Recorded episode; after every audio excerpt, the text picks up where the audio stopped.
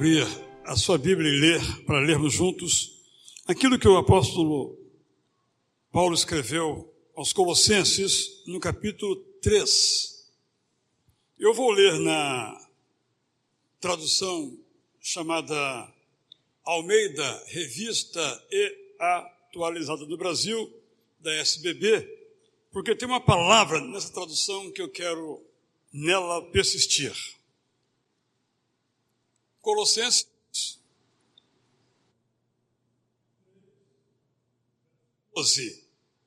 e depois os seguintes.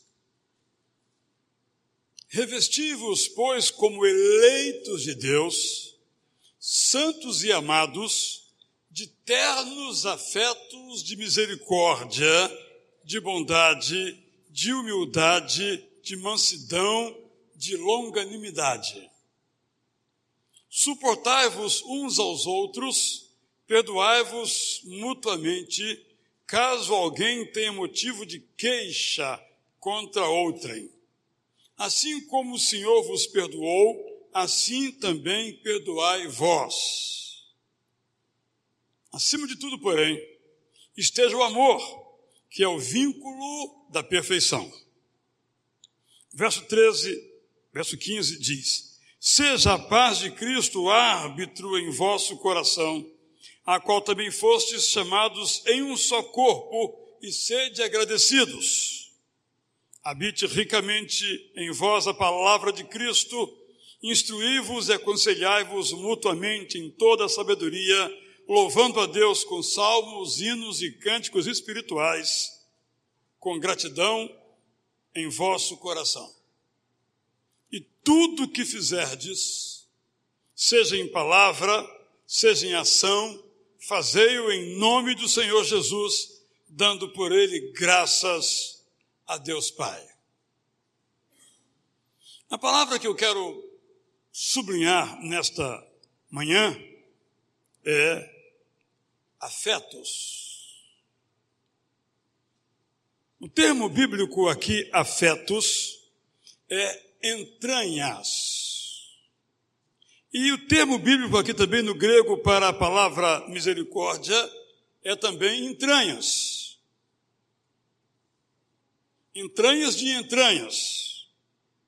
Mas vamos nos deter então à palavra afeto. Penso que não preciso defini-la. Porque ela encontra expressões práticas. Um abraço, um presente, um sorriso, um elogio, um bom desejo, afetos.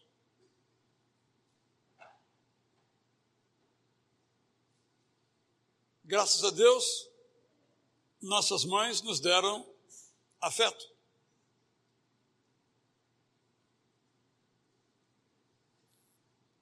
Muito interessante a gente, às vezes, caminhando pelas ruas, vendo um pai ou a mãe levando seu filhinho ou filhinha pela mão nas ruas ou num berço. É claro que aquela criança tem uma necessidade de ser carregada. Mas a maior necessidade dela é se sentir amada. Aquele gesto de transportar é uma demonstração de afeto. Quando nós queremos receber afeto, precisamos pensar então na realidade que também devemos dar afeto. Tudo aquilo que queremos que as pessoas nos façam, disse Jesus, devemos fazer para com os outros.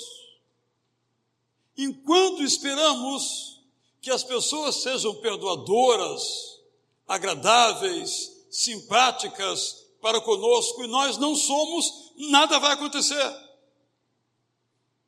Ah, mas você não sabe o que eu estou passando.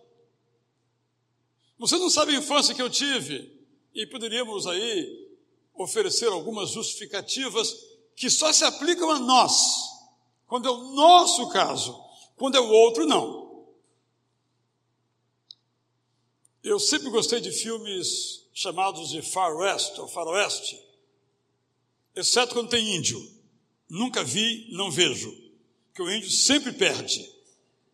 O índio é burro, então eu não vejo. Faz parte do preconceito, eu não vejo. Mas os demais eu vejo. Né? Filme John Wayne, né? sempre gostei. E tem um, uma personagem, muitos desses filmes chamados Django. O Mário, pelo jeito, já viu, né, Mário? Django não perdoa, mata. Pois eu conheço muitos Djangos, não lá no faroeste americano, mas aqui no nosso dia a dia. Tem gente que não perdoa você errar. Como se ela nunca errasse. Mas nós precisamos de pessoas que nos perdoem. Porque quando nos perdoam, nós temos a chance de melhorar, de acertar, de nos aperfeiçoar. Quando nos matam, acabou. Pessoas que são Django, muito possivelmente foram tratadas como por um Django. Por pais duros, se tornaram também pessoas duras. Por exemplo. No entanto, nós somos chamados a ser afetuosos. Como eu disse, ter entranhas de afeto. Alguns de nós somos bons nisso, somos afetuosos, outros temos dificuldade. As razões são as mais variadas, mas nós temos que decidir o que faremos da nossa vida. O texto nos diz para sermos afetuosos. E afeto não se dá só com palavras. Uma palavra de afeto é apenas uma extensão de um corpo afetuoso. É muito curioso, ontem eu flagrei esta situação, saindo de um restaurante, o manobrista foi pegar o veículo, quando ele entregou para o motorista, entrou no carro, nem olhou para o manobrista e disse: Um abraço. O que quer dizer isso? Um abraço? Abraço de palavras? É a mesma coisa que você terminar um, uma saudação, uma mensagem, dizer forte abraço. Como forte abraço? Abraço não comporta palavra. Abraço é feito de braços. Forte abraço. Quer dizer nada. Alguns são econômicos colocam assim, FTABS. Tem a menor ideia o que isso significa. Eu acho que não significa nada. Porque abraço se abraça. É a mesma coisa que você casar e alguém e diz assim: se sinta presenteado. Mas não deu presente.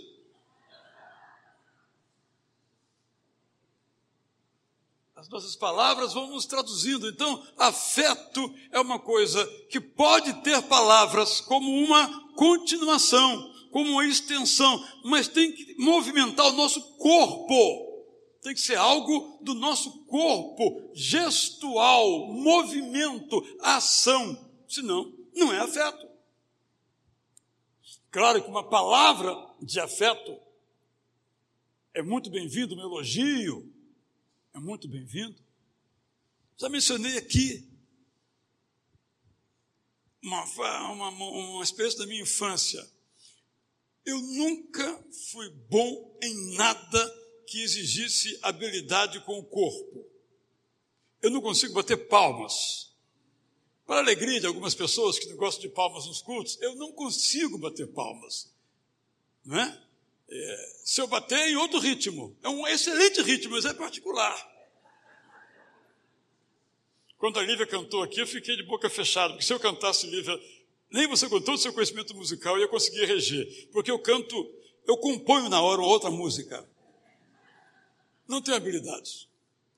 No futebol, então, os irmãos imaginam que eu Eu não era uma decadência, eu nem chegava a ser uma decadência, porque decadência quem foi alguma coisa, não era nada.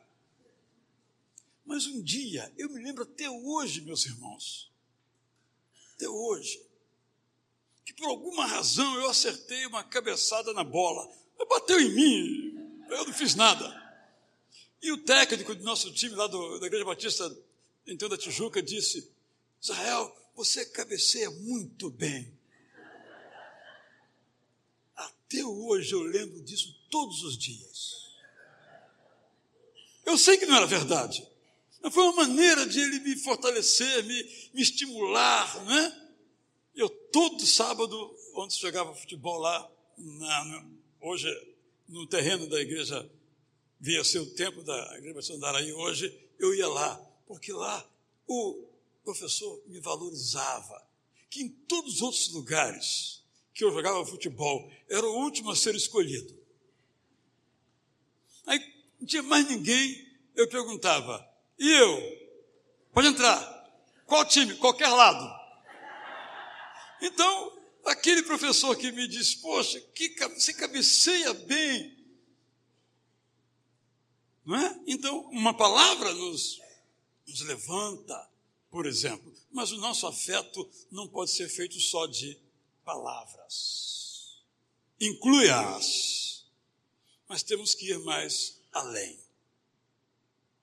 No entanto, por alguma razão, contra a nossa própria natureza ou desejo, nós achamos que ser duros, ser contidos, ser modestos nas expressões de afeto, isso é o melhor. Não, isso é o pior. O melhor é ser derramado nas expressões de afeto. O melhor é ser ridículo nas expressões de afeto, para usar aqui uma expressão. Esse texto nos fala que devemos nos revestir, como se colocasse uma roupa, nos vestir de ternos afetos. Ele aqui relaciona compaixão misericórdia, bondade, humildade, mansidão ou longanimidade ou paciência. E aqui vem todos os outros elementos para tornar isso possível. Isso é possível quando Cristo é o árbitro no nosso coração. Quando Cristo é que julga aquilo que nós fazemos. Porque quando eu julgo do meu jeito, é condenação. Às vezes, a morte. Mas o Jesus que morreu na cruz por nós, quando nos julga, nos julga de uma outra maneira. Ele é o árbitro. Eu julgo segundo as regras dele. O caderninho das regras do jogo da vida foi ele que escreveu, ou eu fiz as minhas regras. Quando eu julgo, poucos escapam. Quando eu julgo, segundo as regras de Jesus, sendo ele, sendo ele o árbitro, são muito diferentes os resultados do nosso julgamento. Há pessoas aqui que são afetuosas, naturalmente afetuosas. Sempre tem um beijinho a dar uma palavra de carinho a dar, um presentinho a dar. Eu falei presentinho porque não é o valor material do presente, é a lembrança. Quando alguém faz uma viagem e traz, nem que seja uma camiseta, daquela, estive em tal lugar, lembrei de você, não importa, você foi lembrado. Ontem nos encontramos no casamento que fomos em Niterói, com a irmã Alba Vieira, viúva do pastor Silas dos Santos Vieira. Saiu lá de Vitória e veio para esse casamento, onde eu também e minha esposa estivemos. E o marido dela era alguém que, se tivesse para ele um adjetivo, seria uma frase o homem que não esquece. Já citei isso aqui, já escrevi um bom dia, está publicado acho nesse ano, em maio, sobre ele. Mas eu me lembro quando comecei a me relacionar com ele, na Jumoc, que eu era o redator, ele era o diretor-geral, ele fazia uma viagem, ele trazia, nem que fosse um postal, escrito Israel, estive em tal lugar, eu lembrei de você e escrevi, enchi aquele postal. Às vezes chegava pelo correio depois, depois que ele foi. Não havia um aniversário meu que ele não se lembrasse. Até quando eu tomei posse aqui, que eu nem sempre me lembro, ele me mandava um telegrama para me lembrar.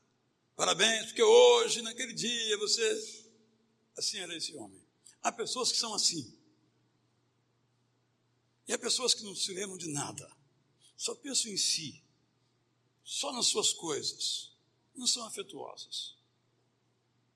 Ou alguns são aí intermediários. Eu quero sugerir a você que siga o mandamento bíblico, seja afetuoso. E aqui eu quero sugerir, então, um caminho para que isso possa acontecer. Primeiro, deseje ser afetuoso. Tudo começa com o desejo. Não quer dizer que você vai ser amanhã. Eu luto para ser afetuoso.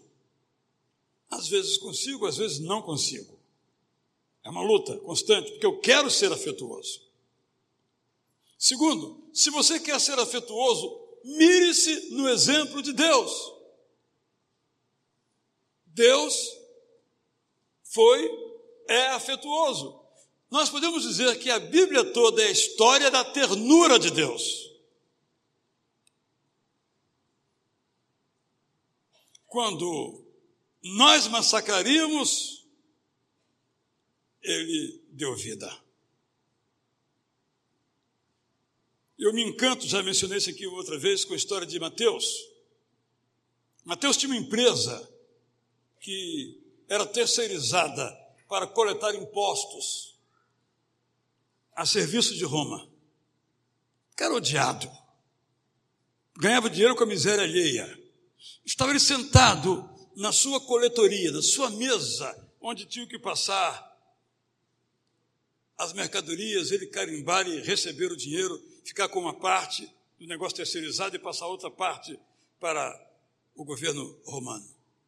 Jesus passou e disse: Vem, segue-me. Imediatamente Mateus se levantou e seguiu a Jesus. Imediatamente, por causa de duas palavrinhas: vem, segue-me. Na minha imaginação, a Bíblia não diz,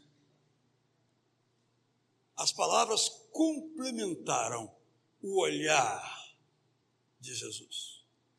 Jesus passou, olhou vamos dizer, desculpe a redundância, olhou dentro do olho de Mateus. E aquele olhar de ternura, de aceitação dele, embora naquela profissão abominável, aquele olhar de amor, aquele olhar afetuoso, desmancharam o Mateus. Imediatamente ele se levantou. Portanto, nós devemos, nessa caminhada, desejando ser afetuosos, olhar, mirar no exemplo de Deus, manifesto claramente em Jesus. Jesus não perdia uma festa, convidado ia. Por isso a sua fama era a pior possível de comilão e beberrão. É a fama, claro que errada, mas era a fama de Jesus. Mais ainda, Jesus era aquele que andava com pessoas que ninguém queria andar. Os publicanos, como Mateus, os coletores de impostos, prostitutas, romanos, Jesus curou até o filho de um funcionário romano. Porque Jesus olhava as pessoas não por causa dos seus estereótipos, não por causa daquilo que pareciam tais pessoas, mas olhava essas pessoas com um olhar de ternura. Até mesmo os leprosos, jogados completamente fora da sociedade, obrigados a permanecer à margem da sociedade, Jesus amava essas pessoas. E diz o texto bíblico, mais para mim a mais linda expressão de todo o Novo Testamento. E tendo amado os seus, amou-os até o fim. Eu não vou olhar para um exemplo ruim. Eu vou olhar para o exemplo de Jesus. Nosso Senhor e Salvador nos ensina a como olhar o outro com afeto, entranhados afetos de misericórdia. Terceiro lugar, se queremos ser pessoas afetuosas, devemos rever a nossa própria história. Digamos que você seja duro ou dura, digamos, crítica, acerba, sempre vendo os pontos negativos nas pessoas, exigindo das pessoas. Digamos que sim, por exemplo. Por que você é assim? Isso não faz o outro feliz. Ninguém tem prazer em se relacionar com você assim. Isso não faz você feliz. Então reveja a sua história. Com quem você aprendeu isso? Ninguém nasceu afetuoso ou grosseiro. Tornou-se. E quem se tornou afetuoso pode continuar. E quem se tornou grosseiro pode dizer: não é isso que eu quero para a minha vida. Pode ter padrões inscritos dentro de nós. Pode ser que o grito seja o nosso padrão, o xingamento seja o nosso padrão, padrão enquanto algo escrito, a nossa experiência é esta. A exigência seja o nosso padrão, o perder o controle das coisas seja o nosso padrão, porque isso nós aprendemos ao longo da vida. Olhares que fulminam o outro, que humilham o outro, por que você, se for o caso, é assim? Talvez você ganhe dinheiro com isso. Mas perde a sua alma, perde as amizades, perde a comunhão com as pessoas. Talvez você não saiba por quê. Mas você pode recuar no tempo, recuar, recuar, recuar. Talvez você descubra algumas coisas que você viu, que você fez. Já mencionei aqui a minha dificuldade com festas. Minha dificuldade é que eu não lembro de festas na minha casa, nem de aniversário, nem ano novo, nem Natal. Eu não lembro. Possivelmente não tenha acontecido nenhuma. Tornou-se um padrão para mim. Péssimo padrão. Péssimo. Eu luto contra isso. Mas eu posso reconhecer. Isso não é bom. Isso é péssimo. Vamos rever a nossa história. Não para usá-la como justificativa. Eu sou assim porque meu pai me fez assim. Digamos que seja isso. Não, não. Você é o dono da sua vida. Você pode dizer: meu pai era assim, mas eu não serei assim.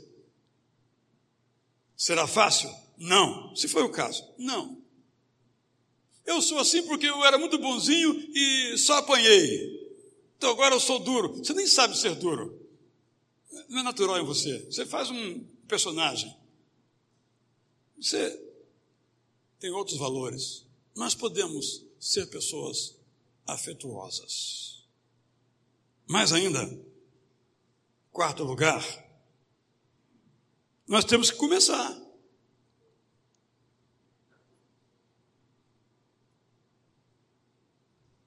E persistir. Ninguém muda de uma hora para outra.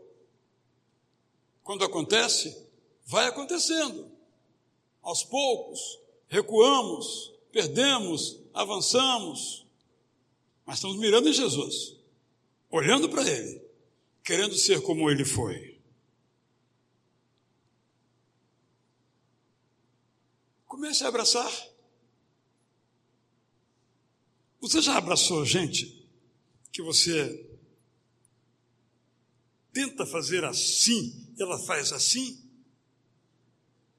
Você dá a mão, ela dá só o dedinho assim.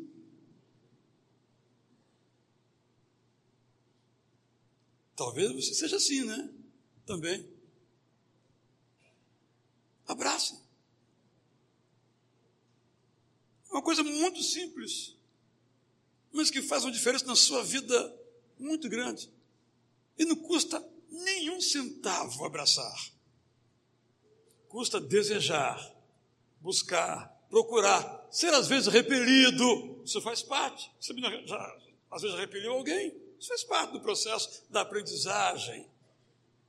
Se aproximar das pessoas. Perguntar o nome das pessoas. Se importar com elas, começando pelo seu nome. Como é o seu nome? Por exemplo. Aí você foi convidado para uma festa de casamento. Mas está cansado. É longe. Vai custar caro, tem que comprar presente, tem que ir ao shopping, tem que preparar um cartãozinho, que agora vendem os presentes, não dão cartão, tem que comprar em outro lugar um cartão. Alguns têm que comprar até o próprio, a própria embalagem. Dá muito trabalho esse negócio de casamento, gente.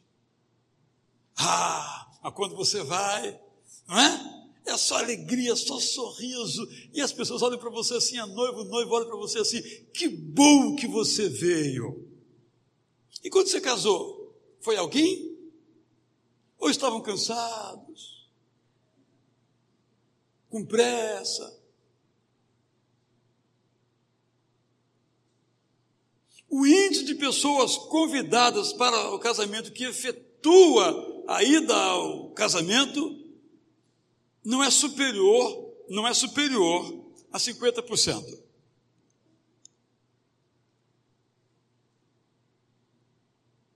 Estão ocupadas.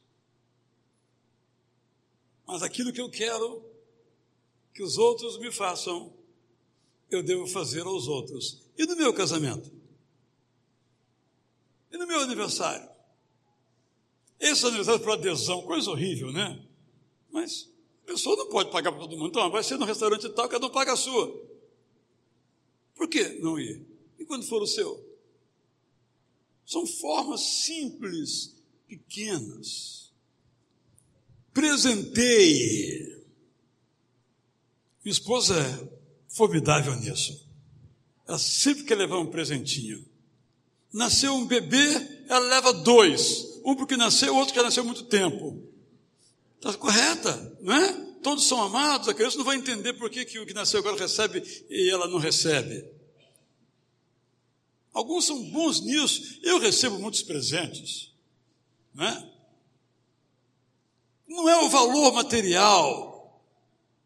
Um dia o nosso irmão Almir, sabendo que eu não gosto de chocolate, pegou e me deu um pacotinho de talento, aquele chocolate horrível.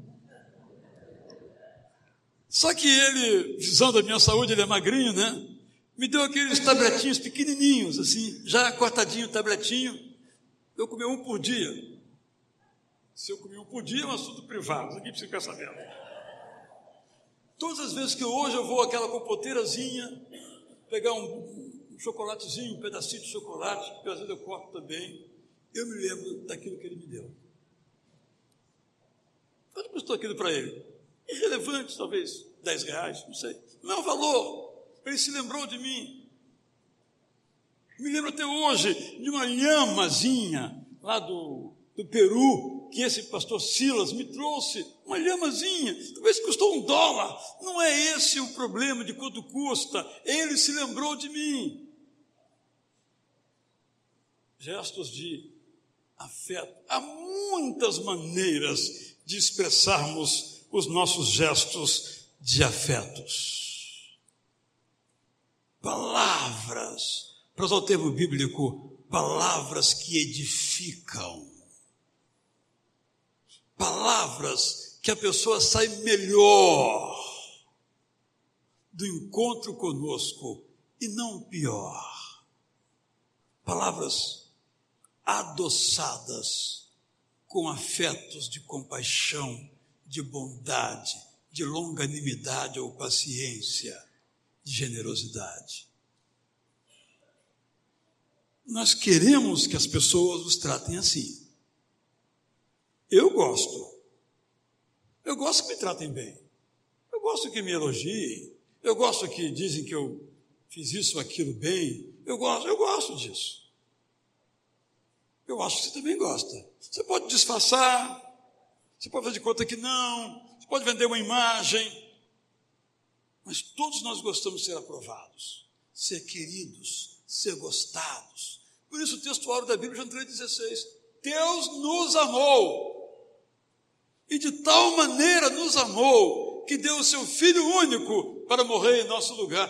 Por que, que é o textuário da Bíblia? Porque essa é uma nossa necessidade. Nós queremos ser amados, nós precisamos ser amados.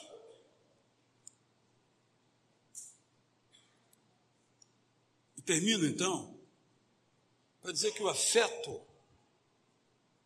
é algo que se expressa de modo efetivo, de modo concreto. Não se manda beijinho, beija-se. Só estou tomando nossas palavras porque elas às vezes substituem nossos gestos, mas elas devem ser um complemento aos nossos gestos. Você quer ser afetuoso?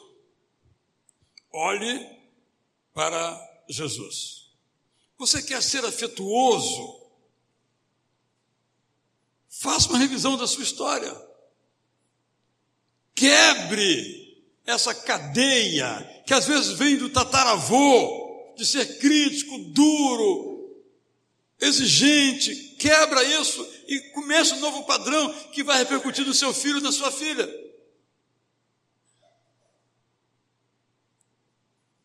Você quer ser afetuoso? Comece. Comece hoje. Comece agora.